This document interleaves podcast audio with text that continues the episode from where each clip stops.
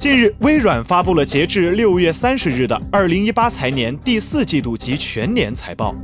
财报显示，按照美国通用会计准则计算，在整个二零一八财年，微软的营收约为一千一百亿美元，成功进入千亿美元俱乐部。然而，虽然整体呈增长趋势，但是微软的 Win 十系统安装量仍旧处于接近七亿用户的状态。从数据上来看，近期并没有什么大幅度的增长。实则，早在之前的 Build 大会上，微软就给出过接近七亿的说法了。时隔良久，微软的 Win 十用户基数似乎仍旧没有大的突破。微软上一次官方公布 Win 十的安装基数是在去年十一月，当时微软就表示安装用户迈过了六亿门槛。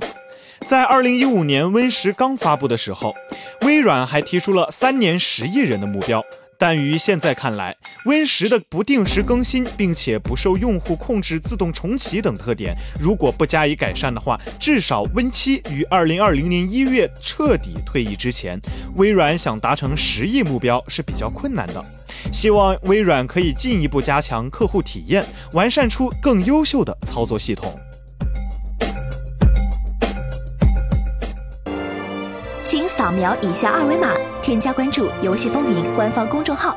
更多精彩好礼及互动内容，你值得拥有。